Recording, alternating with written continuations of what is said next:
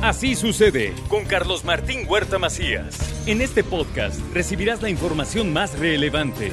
Un servicio de Asir Noticias. Bueno, llegó la colaboración del doctor Sergio Asia y trae, trae un tema muy, muy, muy bueno. Hemos estado hablando desde hace ya mucho tiempo sobre los casos de muerte de mujeres, sobre todo en la zona fronteriza de nuestro país, que fueron víctimas de algún medicamento en mal estado, de algún medicamento chafa, que les produjo la muerte, nada más y nada menos. Y ya son muchas. Y hay más contagios y siguen cayendo. ¿Qué está pasando? Pues que nos los explique el que sabe. Y el que sabe es el doctor Sergio Asia. ¿Qué hubo, doctor? ¿Cómo está? Hola, Carlitos, ¿cómo estás? Pues quién sabe si sé, pero ¿qué tal me imagino cosas? Eso sí. Sí, pues sí, el que aparenta saber, aunque no aunque no necesariamente sepa. Necesariamente lo sepa. Muy bien, les voy a contar primero la historia que pasó en Tabasco.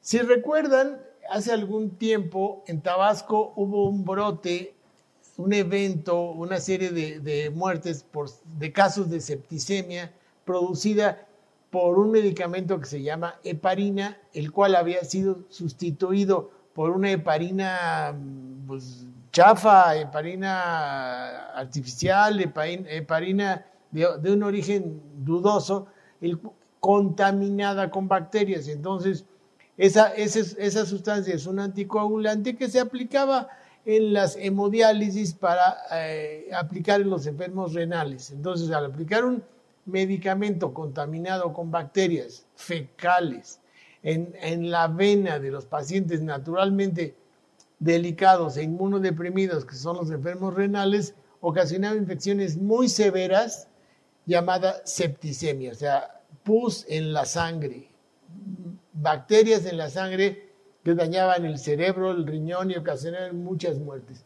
Por lo menos 14 personas fueron las que perdieron la vida a partir de un medicamento contaminado.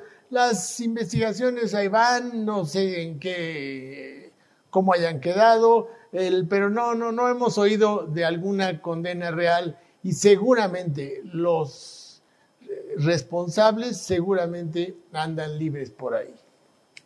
Hubo una recomendación de la Comisión de, Derechos Humanos para reparar el daño, no sé si, si lo haya hecho, pero en el fondo es un medicamento contaminado que produce una serie de eventos desafortunados y complicaciones y muertes innecesarias, muertes que no debieron haber pasado. El segundo caso, como, decía Carlitos al principio, sucede ahora en Durango. Entonces, se, se han reportado una enfermedad que se llama meningitis, producida por un germen que es un hongo que produce inflamación cerebral lenta. Es una enfermedad bien rara, es una enfermedad que se produce solo en individuos inmunocomprometidos, pero ahora hay un brote de personas originalmente sanas con el común denominador que se les aplica un anestésico y ese anestésico es la bupica, bupicaína, la, cual eh, está pues, según las investigaciones, aparentemente estéril y produce eh, estos, estos, ¿Hongos? estos hongos. La conclusión de las autoridades fue que fue la mala práctica. Sin embargo, pues los médicos dudamos de ese, de ese veredicto, porque si fuera error en el procedimiento, pues las infecciones serían muy variadas. Las infecciones serían desde infecciones locales, meningitis bacterianas, múltiples gérmenes y otros procedimientos. Y aquí es muy puntual, es solo la anestesia, solo con ese medicamento, solo en esos hospitales, solo en ese estado, solo en esa ciudad y todos con el mismo germen. Entonces hay un, hay un patrón que conduce directamente al medicamento. No lo han logrado eh, confirmar, pero esa es la sospecha de nosotros, los médicos, en, los corrillos en los que nos, movemos. Entonces, esta, esta por hongos es lenta, es, el, tratamiento es bien difícil el tratamiento es caro, las secuelas frecuentes y hay una mortalidad del 50%. Y si hasta ahorita se han reportado 70 casos, pues imagínate cuántos van a suceder. Hasta ahorita solo reportan 22, bueno, eh, eh, la semana pasada, 22 casos. Seguramente van a aparecer más y seguramente va a aparecer algo, algo terrible. Muchas secuelas, hidrocefalia, daño cerebral, parálisis cerebral, este, sordera, ceguera, muchos problemas. ¿Por qué pasa eso? Por el uso de medicamentos contaminados. Entonces eso, eso ejemplifica una eh, tendencia en nuestro país que es la adquisición de medicamentos de origen dudoso. ¿Cuántas veces hemos visto en los mercados, en los, pues, en los mercados populares, en los mercados sobre ruedas, en los tianguis, puestos como farmacias de medicamentos del sector salud, muestras médicas, sobrantes de, de, gente que no los utilizó en el suelo y la gente los consume libremente, no hay un control. Entonces, las tragedias van a seguir sucediendo. Puede ser. Los medicamentos deben tener un manejo muy cuidadoso. Son sustancias químicas.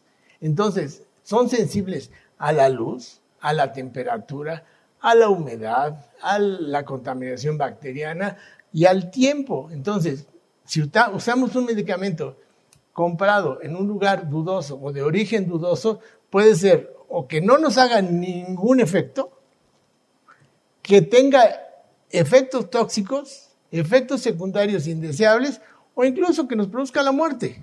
Entonces, ¿cuál es el consejo? Por favor, no compren, no consuman, no adquieran medicamentos en lugares que no están certificados, en lugares que no tengan control farmacológico. Quisiera, quisiera preguntarles a ustedes a través tuyo, ¿cuántos de ustedes han comprado medicamentos en, en los tianguis? ¿Cuántos de ustedes han comprado medicamentos en lugares no certificados, fuera de las farmacias? A ver, déjeme hacer la pregunta entonces, ¿no?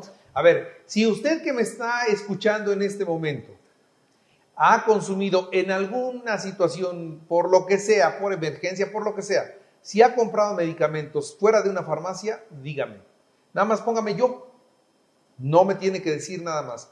Yo, y vamos a ver del auditorio cuántas personas han consumido medicamentos fuera de las farmacias y naturalmente fuera de norma, ¿no? Entonces, entonces, dígame yo, póngame yo, a ver cuántos yo entran al programa para saber qué tan grave es el problema, sobre todo entre los que están escuchando en este momento el programa, ¿no? Es que normalizamos un fenómeno completamente ilegal, completamente atípico, suponemos que es bueno y que es normal, y nada más porque es barato lo vamos a adquirir.